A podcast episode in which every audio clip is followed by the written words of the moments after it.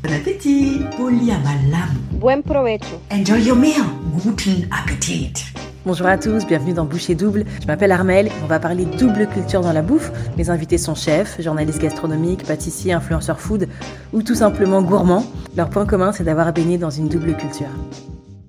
Bonjour à tous et bienvenue dans ce nouvel épisode de Boucher Double, le podcast bouffe qui nous fait voyager. C'est un épisode un peu spécial aujourd'hui parce que pour la première fois, j'ai deux invités, Camille et Laurent, deux jeunes entrepreneurs et fondateurs des restos Beaumaillé. On va donc voyager entre euh, le nord de la France, un peu la Bretagne, et le Congo. Euh, Camille, bonjour. Laurent, bonjour. Bonjour. Bonjour. Comment ça va? Très bien. Très bien aussi. Merci d'avoir accepté mon invitation. Je suis super contente de faire cet épisode parce que j'étais déjà venue manger euh, à Beaumaillé en janvier et on a enfin réussi à synchroniser nos agendas, donc c'est cool. Je suis contente. Et merci de m'ouvrir euh, les portes de votre appartement. Avec plaisir. Alors vous êtes jeune, vous avez quel âge d'ailleurs? 30 ans pour moi. 31 ans. Vous êtes super bon en marketing et en promo. Vous êtes très présent, très actif sur les réseaux sociaux. Mais pour ceux qui ne vous connaissent pas, on va vous présenter. C'est pas moi qui vais le faire, c'est euh, Johan d'abord et Marie-Paul. Salut Laurent, on m'a demandé de te décrire euh, pour un podcast, donc c'est quelque chose que je vais faire avec plaisir.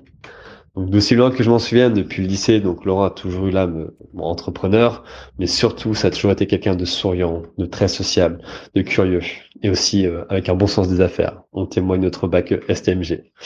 Mais c'est pas tout. Laurent est toujours chaud aussi pour euh, très chaud pour une bonne bouffe ou alors euh, de bons cocktails. Même pour se poser devant des, bons animés également, même si je trouve qu'il a des goûts euh, assez douteux. C'est aussi quelqu'un de très aventurier, voyageur. Donc, euh, il, a, visité l'Argentine, le Costa Rica, le Mexique, la Colombie, le Sénégal, Maroc, Côte d'Ivoire, et je suis sûr que j'en passe plein. Euh, voilà, que d'aventures qui lui ont permis en tout cas de se rapprocher encore plus de différentes cultures culinaires. Et franchement, c'est encore mieux depuis qu'il a son CAP cuisine. Il est revenu avec plein d'idées et franchement, euh, ta meilleure, c'était de vouloir ouvrir un restaurant. Faire connaître la cuisine africaine au grand public, c'était quand même un sacré pari que je trouve que tu as réussi. Donc si vous avez la chance d'aller dans son resto, n'hésitez pas à lui parler car ça fait toujours plaisir de discuter avec euh, quelqu'un qui a le cœur sur la main. Bonjour, c'est Marie-Paul, la maman de Camille.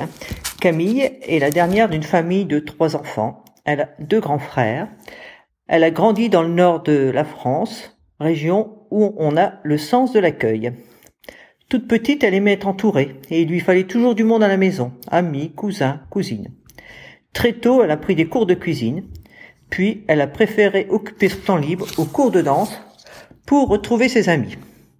Dès l'adolescence, elle aimait partir loin de la maison pour y découvrir de nouveaux lieux, puis après de nouvelles cultures.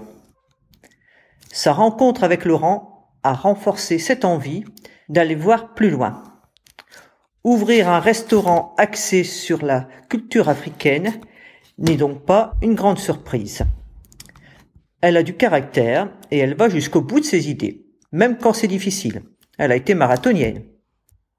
Ce changement de métier la rend heureuse. Elle s'investit à fond dans ce qu'elle fait et on la soutient. Camille, on te souhaite de continuer l'aventure Beaumaillé avec autant de détermination et autant de bonne humeur. Bon courage à tous les deux. Donc voilà, c'était ta maman. Oui. Et euh, c'est ton meilleur pote? Mon meilleur pote. Là, je me demande comment comment t'as fait, comment tu t'es débrouillé pour ça. Franchement, j'ai galéré. C'est vrai? Je voudrais, bah, j'en profite pour dire merci à Célia, qui travaille avec vous. Elle m'a beaucoup, beaucoup aidé. Ah, c'est vrai? ouais. Donc ça, c'était des présentations assez euh, perso. Vous voulez, vous voulez réagir? Bah, la présentation de, de Marie-Paul, MP comme on l'appelle, me fait un peu rire. C'est totalement elle, la manière de, de présenter Camille. Elle devait être contente de, de faire cette présentation, j'en suis sûr. Ouais, elle m'a dit que tu serais surprise. Très surprise. Et euh, Johan, euh, il a été très euh, très gentil dans sa présentation. Je m'attendais à, à plus de pensais qu'il allait détails. Donc ça va. Je le remercie. Pour compléter ces présentations, est-ce que vous voulez bien vous présenter euh, l'un après l'autre euh, en deux mots, avec vos mots? Donc moi, je suis Camille. Euh, comme l'a dit ma mère, je suis originaire du nord de la France. J'ai 30 ans. J'ai euh, j'ai toujours été une passionnée de, nourriture. J'ai toujours aimé manger. Euh, j'ai toujours euh, aimé le partage autour de la nourriture. Dans mon enfance, c'était plutôt manger euh, toujours en famille, les dimanches avec la famille plus élargie. Après, euh, quand j'ai euh, voyagé, bah, c'est quelque chose qui m'intéresse. Quand j'ai commencé à voyager, donc principalement pour mes études, c'est quelque chose qui me drivait beaucoup. J'avais toujours envie de chercher des bonnes adresses, trouver le bon spot pour aller manger avec telle personne. J'étais toujours hyper curieuse de goûter des nouvelles choses. à Paris, c'est pas les choix qui manquent. j'ai pas mal voyagé du coup durant mes études et j'ai vécu euh, en Espagne, j'ai vécu à Séoul, euh, donc je pense que ça m'a, ça, ça, ça, comment dire, ça a beaucoup euh, créé qui je suis aujourd'hui parce que ça m'a fait prendre mon envol seule. bon, il y a eu beaucoup de, de larmes derrière les premières fois que je débarquais toute seule dans un pays, mais ça m'a, ça m'a vraiment ouvert l'esprit sur plein de choses. Ça m'a aidé à grandir, à prendre confiance. Et euh, voilà, à côté de ça, j'ai fait des études euh, en économie finance puis en marketing. Euh, j'ai travaillé pendant six ans à Paris dans plusieurs euh, startups euh, ou marques digitales comme My Little Box. J'ai aimé ce que je faisais. Après, j'ai toujours été une grande frustrée d'être employée. Je ne mhm. saurais pas l'expliquer, mais c'est un truc que j'ai ressenti dès les premiers mois de ma vie salariale. Et euh, quand j'étais en école, mon rêve, c'était d'être chef de produit chez L'Oréal. Mhm. Donc, euh, rien, à voir. euh, mes stages m'ont permis de voir que les grands groupes, c'était pas pour moi. Donc j'ai commencé à travailler en start-up et quand j'ai commencé à travailler en start-up, mon rêve c'était d'entreprendre. Donc ça a pris quelques années euh, jusqu'à ce que le projet se dessine, euh, que le projet se dessine aussi avec Laurent du coup et euh, que, que je prenne mon envol vers l'entrepreneuriat qui est qui est un sacré qui est une sacrée vie mhm. qui est aussi extraordinaire que difficile. Je l'ai dit souvent, c'est dans les dans les deux extrêmes. Néanmoins, mission accomplie pour toi. Oui. Et toi, Laurent?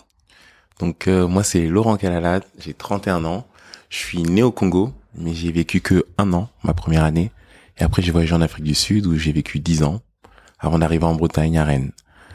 Euh, j'ai fait des études plutôt dans le marketing et la communication. Donc j'ai quand même fait une licence import-export, je me suis un peu perdu, je suis parti deux ans à Londres pour faire cette licence. Normal de se chercher, quand on est jeune. Et euh, arrivé en Angleterre pendant deux ans, durant cette licence-là, j'ai rencontré euh, plein de, de latinos et ça m'a donné envie de voyager en Amérique latine, tout simplement. Et du coup, j'ai cherché des études en Amérique latine et je suis parti trois ans. Donc, euh, j'ai vécu un an au Costa Rica, un an en Argentine, un an au Mexique. J'ai appris l'espagnol, j'ai fait du marketing, de la communication, du management. Super. Donc, euh, et moi, mon rêve était totalement différent de celui de Camille. Moi, je voulais travailler chez euh, dans le groupe Inditex. Inditex, en... parce que de base, j'aime la groupe mode. espagnol. Ouais. ouais. J'aime énormément la mode, mais j'aime aussi, on va dire le l'entrepreneuriat.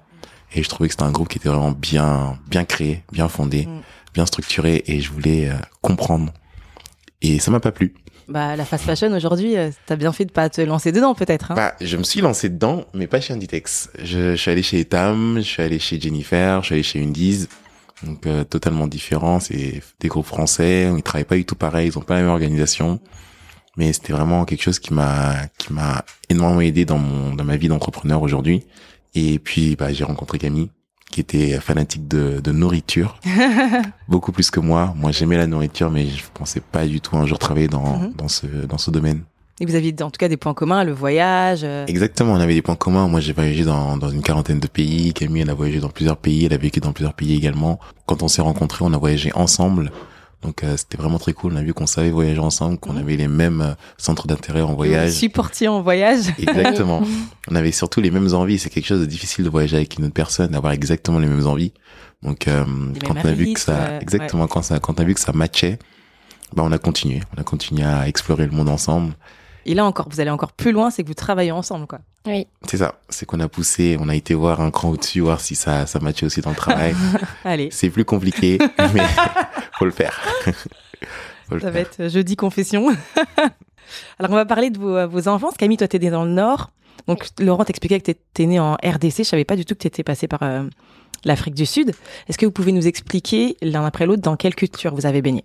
Tu commences? Bah, moi, c'est, c'est assez compliqué c'est assez compliqué parce que ma culture dans laquelle j'ai baigné quand je suis avec ma famille, c'est euh, bah, la culture de RDC, du, du, Congo. Tout le monde parle lingala, on mange que congolais. Tu parles lingala? Je parle lingala, je comprends lingala, mais euh, avec ma famille, je, je, je, ne réponds même pas en lingala, je ne réponds même plus en lingala, on va dire. Pareil pour moi, je l'entends, mais je je parle pas. Mais... Donc euh, ça, c'est c'est ma culture, on va dire, de famille.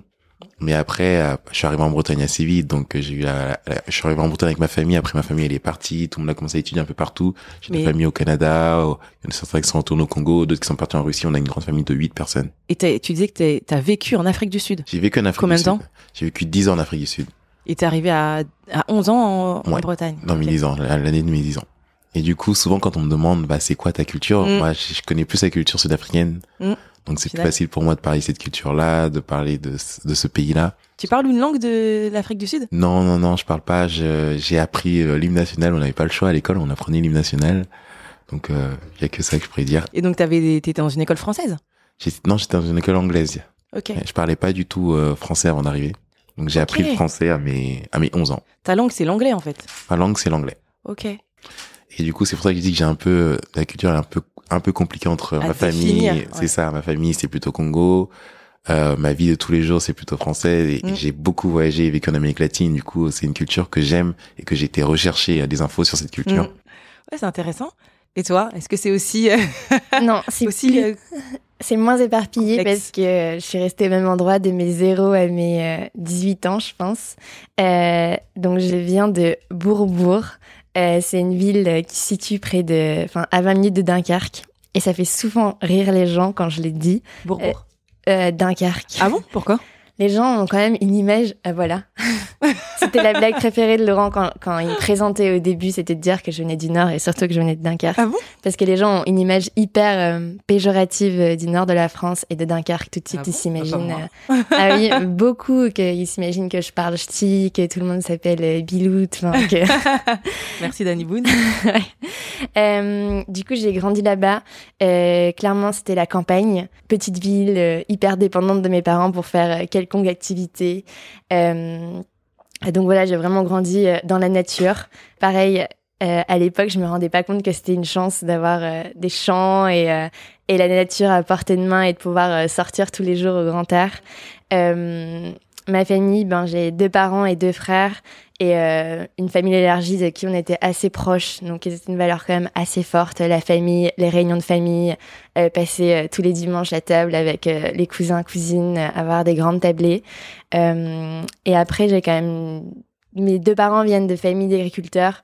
Donc eux-mêmes ne sont pas agriculteurs, mais on a une maison euh, qui ressemble à une ferme. Mhm. Et, euh, et je pense qu'il y, avait quand même une valeur travail euh, très forte euh, chez moi. Euh, j'étais bonne élève, euh, ma mère surveillait mes devoirs. Enfin, j'ai toujours, j'ai je vais pas dire j'ai toujours travaillé parce que voilà, c'est, je faisais mes devoirs, mais mais je trouvais qu'il y avait quand même ce sens de voilà, même le week-end, il fallait faire des choses, euh, être bonne à l'école, euh, réviser. euh, Enfin voilà, je, je dirais que c'est la nature et le travail qui résument mon enfance. Après, il y avait quand même un peu de un peu de fun et de bons moments au milieu de joie, Mhm. mais mais voilà, je pense que c'était très présent. Et tu dis que tu as beaucoup voyagé pour tes études? T'es allé où? Euh, Après tes 18 ans. Oui, après mes 18 ans, euh, j'ai commencé mes études à Lille et ça m'a permis d'aller de vivre en, en Espagne. Euh, donc là, ça a été mon premier pas de partir seule à l'étranger. Euh, J'avais 20 ans, donc clairement, c'était euh, ma meilleure vie, entre guillemets. Enfin, quand on débarque à 20 ans à Madrid, exactement, dans une coloc où on était 8, tous étudiants, euh, tous là pour s'amuser. euh, c'était, c'était, c'était, je me disais, mais waouh, quoi, c'est quoi cette vie? Euh, Donc là, ça a été le premier pas et ça m'a permis de, bah, d'avoir plus confiance derrière pour euh, partir euh, plus loin, partir seule. Ça a Mhm. quand même fait sauter beaucoup de barrières. Mhm. Je trouve que la première fois est, est vraiment, enfin, on saute dans l'inconnu et après, ça paraît beaucoup plus naturel. Et euh, du coup, un ou deux ans après, je suis partie vivre à Séoul. Euh, donc là, le choc À l'autre bout du monde. Ouais, le choc culturel était tout autre. Euh, vraiment, je me souviens que les premiers mois, euh, enfin, je suis arrivée en hiver en plus euh, en Corée. Euh, c'était rude. Euh, voilà, on s'imagine euh, Séoul trop bien, etc. Donc c'était effectivement trop bien, mais quand on arrive en plein milieu de l'hiver, qu'on connaît personne, euh, il y a pas de nature, euh, il fait tout gris. On se dit, je me dis mais pourquoi j'ai fait ça? Il y a- qui m'a il envoyé y a personne qui m'a forcé à le faire et j'ai choisi de le faire. Et au final, ben, c'était une superbe expérience et ça m'a permis de beaucoup voyager euh, en Asie, en Asie du Sud-Est. Euh, et voilà, ça a été, euh, ça a été hyper riche et ça a fait sauter encore plus de barrières. T'es resté combien de temps? Je suis restée euh, un peu moins d'un an euh, au global. De tous tes premiers voyages, c'est où que t'as le mieux mangé? Où est-ce que j'ai le mieux mangé? C'est une bonne question. Le Japon, quand même. Enfin, en Corée, du coup, j'étais très proche du Japon. Et le Japon, la nourriture est quand même extraordinaire. Ce qui m'a frappé au Japon, c'était que qu'on aille dans quelque chose qui coûte cher ou pas cher, il y a le même soin et le même euh, euh, perfectionnisme apporté partout. C'est pas parce qu'on mange dans un petit boui-boui que, je veux dire, il va y avoir le même service, le même, la même attention au client, la même disposition euh, des plats où chaque chose paraît hyper millimétrée. Et euh, forcément, le goût est là parce que la cuisine est, est excellente. Donc, ouais, le Japon, ça m'a vraiment frappé. Mais au-delà du goût, c'est aussi le, le service. Mais après, une expérience culinaire, c'est, c'est global. Et après, l'Espagne, je vais pas dire que c'est ma nourriture préférée, mais j'aime le, j'aime la, la façon de manger, quoi. Qui est toujours, euh, enfin, que ça soit euh, des gros plats comme des paellas ou des petites tapas qu'on met partout et on va, et, on- et on boit une, une bière ou une sangria autour. Enfin, je trouve que la cuisine espagnole, euh, elle a vraiment ce, ce, ce sens de partage et de convivialité. Après, bon, je pense que c'est l'Espagne en général. Il fait Mhm. beau, les gens sont dehors. Euh, J'adore la langue espagnole. Je trouve qu'elle est chaleureuse. Donc, même aller au supermarché, ça me faisait plaisir. Euh, mais voilà, je trouve qu'il y, a un- il y a un- il y a un sens de la convivialité hyper forte à travers la nourriture et c'est ce que j'aimais. euh, C'est ce que j'aimais là-bas, manger sur le pouce, manger euh, des calamars frits euh, dans la rue. Mhm. Voilà. Qui cuisinait chez vous quand vous étiez petit? Moi, c'était ma mère, exclusivement. Ok. Et toi, Laurent? Moi, c'était mes tantes et ma sœur. Et euh, est-ce que vous aussi, vous cuisiniez Enfant? Un petit peu. J'ai pris, j'avais oublié, mais ma mère a rappelé que je prenais des cours de cuisine quand j'étais enfant. Ça T'avais oublié? J'avais oublié, ouais. T'avais quel âge? Euh, je sais pas, je devais avoir 10 ans. C'était avec une dame qui s'appelait Madame Lejaille, je m'en souviens. Si elle nous écoute. ouais. Et euh, c'était, euh, je sais plus, le mercredi matin et je cuisinais. Je sais même plus dire ce que je cuisinais, mais oui, j'apprenais à cuisiner. Et tu cuisinais pas chez toi, par contre? Non, je cuisinais, je cuisinais pas chez moi. Euh, J'aidais parfois ma mère, mais euh, de manière très très light. Je, je vais pas dire que je cuisinais, quoi. Enfin, je faisais des gâteaux. Si ça, je faisais Ouais. des gâteaux, des pâtisseries, etc. Mais c'est tout. Et toi, tu cuisinais pas du tout? Alors, moi, je cuisinais pas. On va dire que j'étais un assistant euh, numéro 3. Parce qu'en vrai, dans la, en tout cas, dans la culture congolaise, la cuisine, c'est très central. C'est la pièce de vie. Et euh, ma mère, plutôt mes tantes et mes sœurs pouvaient passer euh, 4 à 5 heures à cuisiner. Donc, Donc euh, toi, tout se passait dans numéro la 3, cuisine. pas réquisitionné, quoi. Ouais, c'est ça. J'étais, j'étais dans la cuisine, je faisais mes devoirs dans la cuisine, je jouais dans la cuisine. J'étais toujours dans la cuisine, donc euh, j'étais entouré des bruits, des odeurs. Mais euh, je regardais au loin. Et aujourd'hui, vous cuisinez? Alors, plus depuis qu'on a un restaurant. Ouais. Entre-temps, oui. Alors, c'est quoi votre premier souvenir de vous en cuisine? Je pense que le souvenir, moi, qui, m'a, qui je me rappelle le plus, c'est quand on révisait notre CAP cuisine. Et c'était vraiment, euh, c'était une calamité. C'était, on en mettait partout. Euh, en fait, on a suivi des cours en ligne, donc on regardait des vidéos et on devait reproduire des recettes et euh, prendre en photo toutes les étapes pour les communiquer au professeur. Ah oui. Et du coup, on faisait des soirées ou des journées révision du CAP et c'était horrible. Euh, le- L'appartement, il était, il y avait, il y en avait partout. Enfin, il y avait de la nourriture partout. Et, euh, et le CAP cuisine, c'est vraiment les bases de la cuisine française. Donc, c'est apprendre à, à vider un poulet, c'est apprendre à vider un poisson. Donc, je nous vois avec la vidéo d'un mec qui, qui vide un poulet et nous avec faire notre pareil. poulet devant les yeux en train d'essayer de faire pareil et de comprendre. Et c'était euh, assez épique. Oh, moi, c'est totalement pareil. C'est- C'est exactement ce que j'allais dire, en fait. C'est vraiment ce qui vous a mis le pied. euh, Bah, avant, on cuisinait. Avant, je cuisinais. Je cuisinais des plats où je me trouvais souvent. On m'apprenait à cuisiner quand j'étais euh, en Amérique latine, en Angleterre, etc. Mais euh, vu que j'avais pas encore cette euh, cette appétence pour euh, la nourriture, je me rendais pas compte. Je faisais les choses normalement. Mhm. Et en fait, le CAP, c'est vraiment là où je me suis dit, en fait, c'est important chacun de mes gestes, chacun de, des, des épices que j'utilise, des couteaux que je vais choisir. C'était important. Donc là, j'ai vraiment compris ce que c'était la cuisine. mhm. Donc c'est à partir de là que je vais dire que j'ai vraiment commencé à cuisiner. Ok. C'est quoi le goût de votre enfance?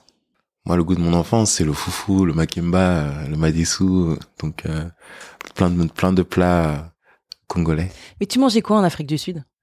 En, Afri- en fait, euh, comme je disais, en Congo, les Congolais mangent congolais partout, donc euh, donc à la maison, je mangeais congolais. Et Moi, je dirais- Je dirais des frites.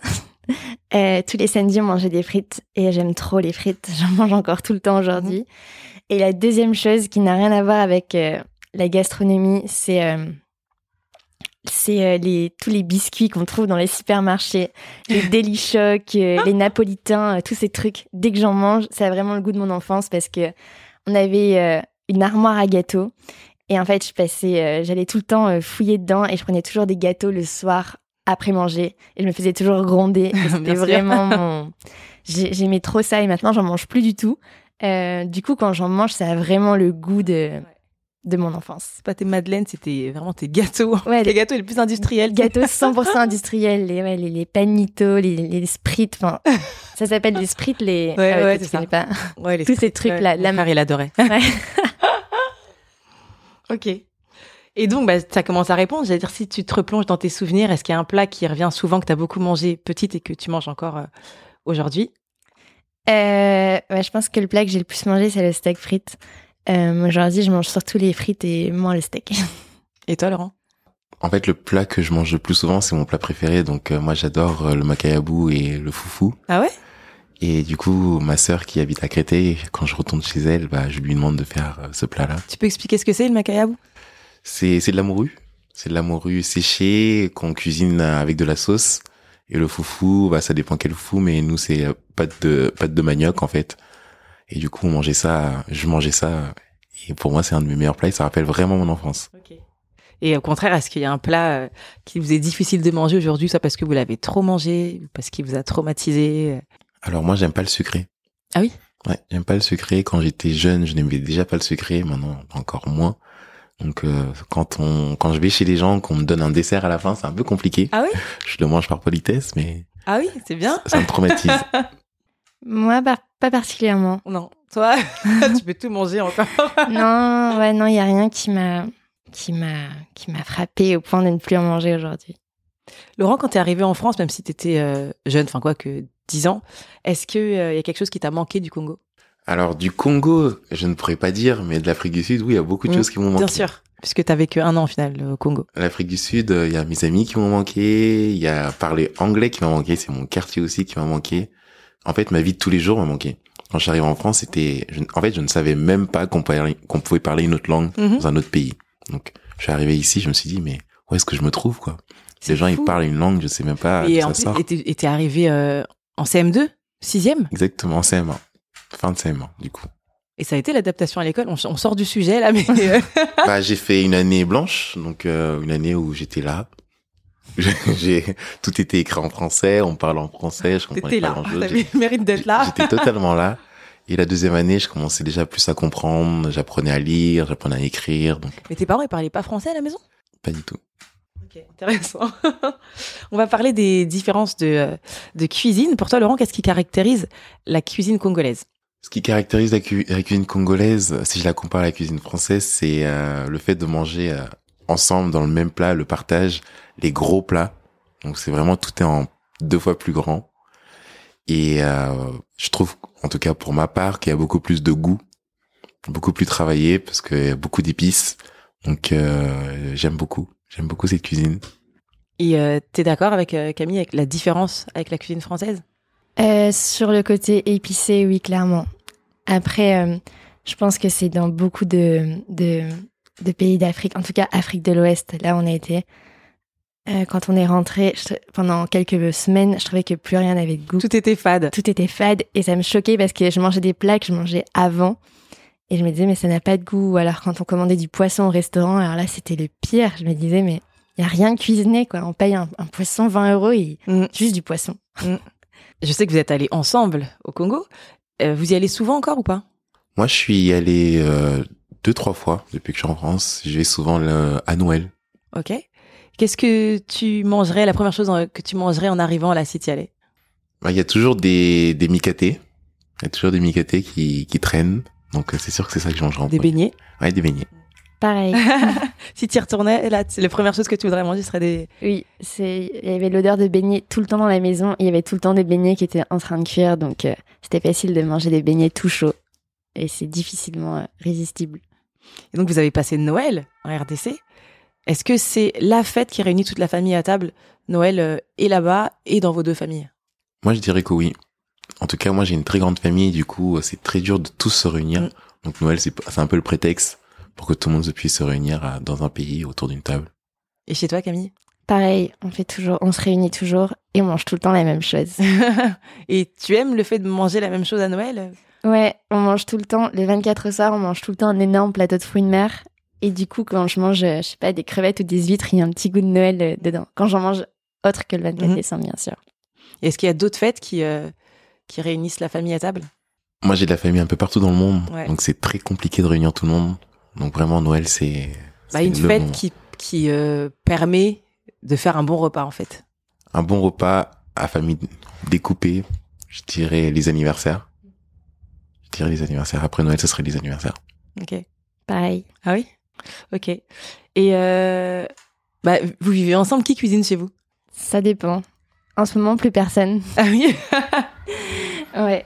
Bah. Euh, c'est le, c'est le, le- on est, on est, on passe beaucoup de temps au resto et du coup, quand on rentre chez nous, on n'a pas du tout envie de cuisiner. Euh, Après, c'est plus complexe que ça. Plus que ne plus cuisiner, c'est qu'on a aussi un compte de food qui s'appelle Belly où on, voit, on, on va dans d'autres restaurants et on parle des autres restaurants. Du coup, soit on mange dans notre restaurant, soit on mange pour Belly. Mais c'est très rare que Que vous mangez à la maison, que vous cuisiniez à la Ouais. maison. Ok. depuis l'ouverture de Beaumaillé, avant c'était Oui, quand oui, même depuis beaucoup plus fréquent. Mais maintenant, depuis quelques mois, non. Ok. Euh, est-ce qu'il y, a un- est-ce qu'il y a un produit qui est présent sur euh, toutes les tables congolaises? Un produit qui est présent sur toutes les tables congolaises, moi je dirais le piment, le pili pili. Ça c'est sûr que c'est présent sur toutes les tables congolaises. Et à part ça, je réfléchis. Je pense que c'est vraiment, c'est sûr que ça c'est présent sur toutes les tables. T'en manges Camille du piment? Un peu, oui. Est-ce qu'il y a quelque chose, il y a un produit qui est présent sur toutes les tables du Nord Toutes les tables ch'ti Je réfléchis, mais à part le pain, honnêtement, mais qui n'est pas, euh, qui n'est pas propre euh, au nord de la France. euh, je Français, pas. quoi. Ouais, Mm. français. La première fois que Camille a mangé dans ta famille, qu'est-ce que vous lui avez préparé? La première fois que t'as mangé, je pense que t'as dû avoir du riz, du madessou, ou du riz et du fumbois avec une viande. Je me souviens même pas. Je C'était pense quoi que c'était ça. T'avais déjà mangé avant Euh, Oui, j'avais déjà mangé.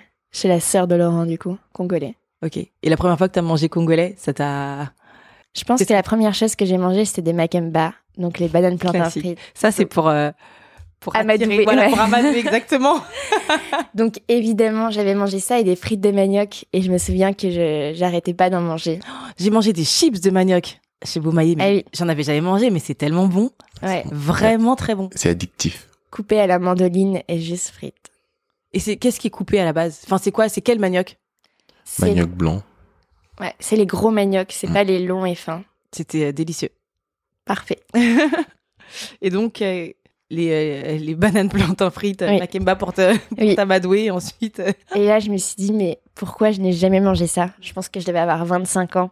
Donc 25 années de vie sans avoir. sans Makemba, mais non, mais c'est c'est délicieux. Et, et même au resto, on le voit, il y a plein de gens qui mangent ça pour la première fois. Et on n'a jamais eu une personne qui nous a dit, euh, j'ai pas aimé. Enfin, je veux dire, tout le monde Non. aime les bananes plantains Ouais. frites, c'est tellement bon. c'est euh, ça fait la- l'unanimité tout le temps. Quoi. Ouais.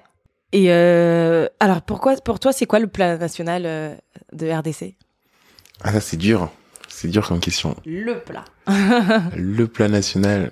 Je sais pas si c'est le plat national, mais on va dire que euh, déjà le foufou c'est sur toutes les tables tout le temps. C'est assez assez souvent ce qu'on sert. Et après avec ça, ça sera du madessou, ça sera hum, du sakasaka, du pondou. Je pense que c'est c'est trois choses qu'on sert assez souvent. Après comment on les mélange avec du poulet souvent ou euh, mouton, chèvre. Et le plat, euh, le plat euh, régional de, du Nord? Euh, je pense à deux plats. Je pense au Welsh, euh, qui est vraiment. Je pense qu'à chaque fois que j'emmène des amis dans le Nord, ils mangent un Welsh. Donc c'est souvent accompagné de frites. Et c'est un plat à base de beaucoup, beaucoup, beaucoup de fromage.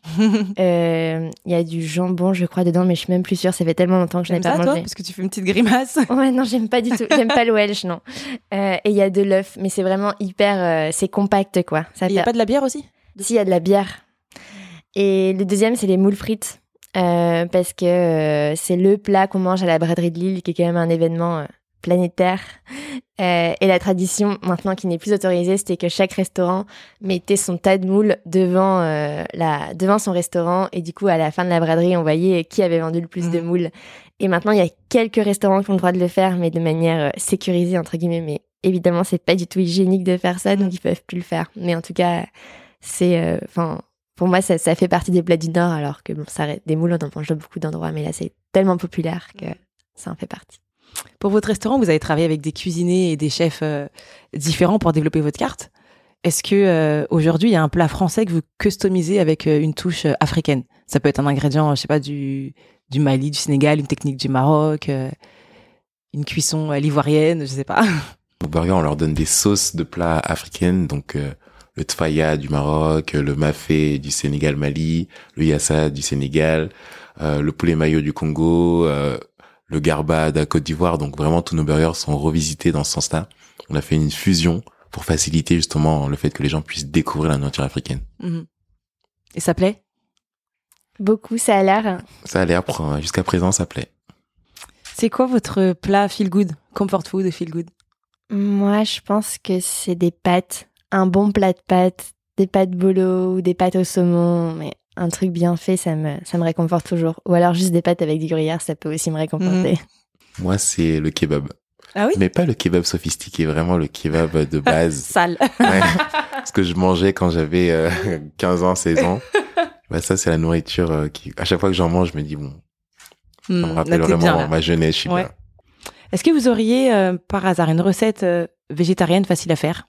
Avec des ingrédients euh, faciles à trouver aussi Une recette végétarienne, moi, je dirais le claclou. C'est quoi?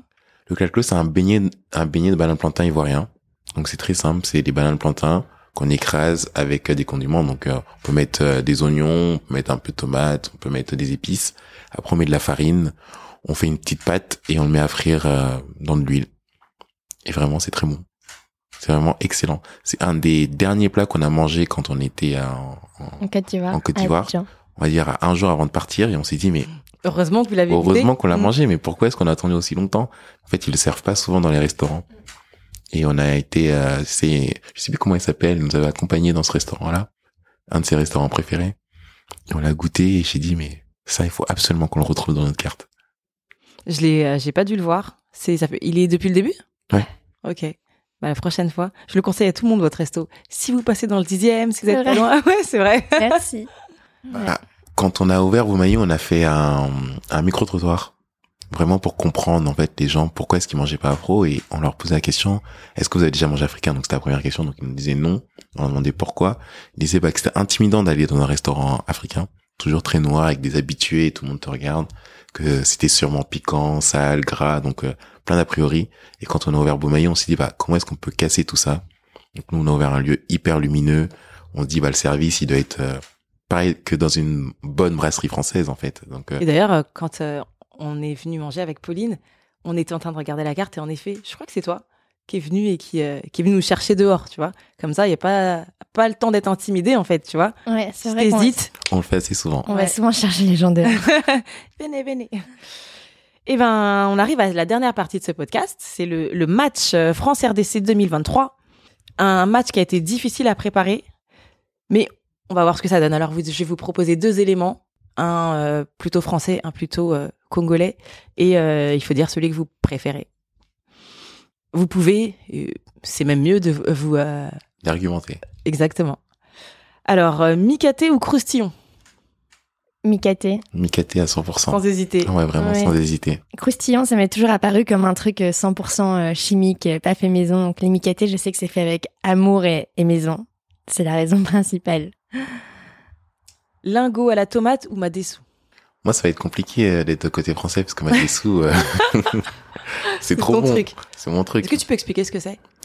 Euh, bah, c'est des haricots, des haricots blancs ou rouges, ça dépend, qui sont marinés dans une sauce en fait, qui sont qui sont mis dans une sauce et qui qui qui gonflent et qu'on peut manger avec du riz souvent. Et donc toi, tu choisis quoi entre les deux, Camille? Je vais suivre Laurent. J'avoue que je me souviens pas des goûts de ce plat, donc euh, je te fais Donc tu confiance. fais confiance Oui. Esquimau ou Siki? Bah, en, en ce moment, on en a chez nous, donc euh, ouais, Siki. Siki, pareil pour le moment, parce que on tombe toujours dessus par hasard, et du coup, c'est toujours une bonne surprise, et, et on est content, quoi. Donc, euh, je pense que ça rend plus heureux qu'un Esquimau. Et c'est des gens qui connaissent, à mon avis, et qui, qui vont trouver ça dans votre resto, ils vont être tellement surpris et tellement Bah, contents. Ouais. Justement, je, je m'attendais pas. En fait, quand on l'a créé, on s'est dit, euh, on sait que c'est un- c'est quelque chose de, de l'enfance des, des gens.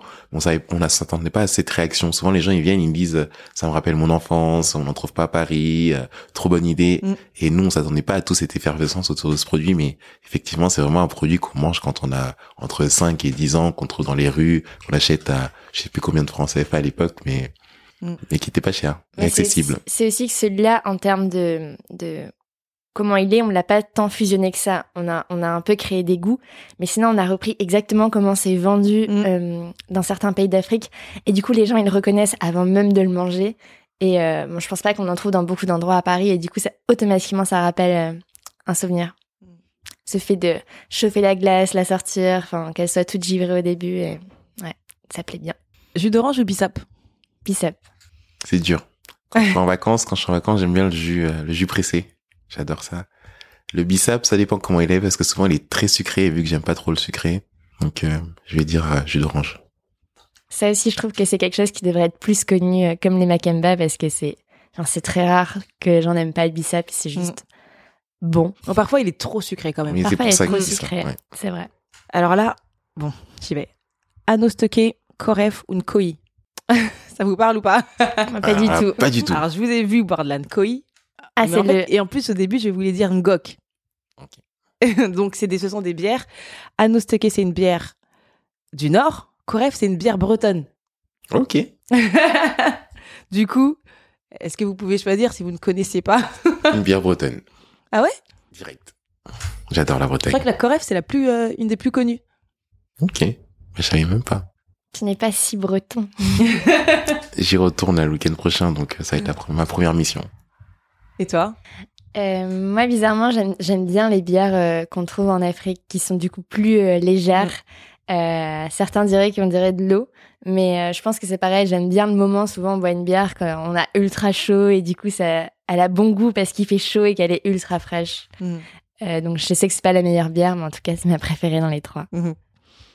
Alors là, on va- je vais vous proposer deux éléments, mais moi, je suis pas sûre qu'ils soient co- comparables. Mais moi, on plusieurs personnes m'ont déjà dit que le poulet basquez rappelait un peu le poulet fumé d'Akatine, tu vois.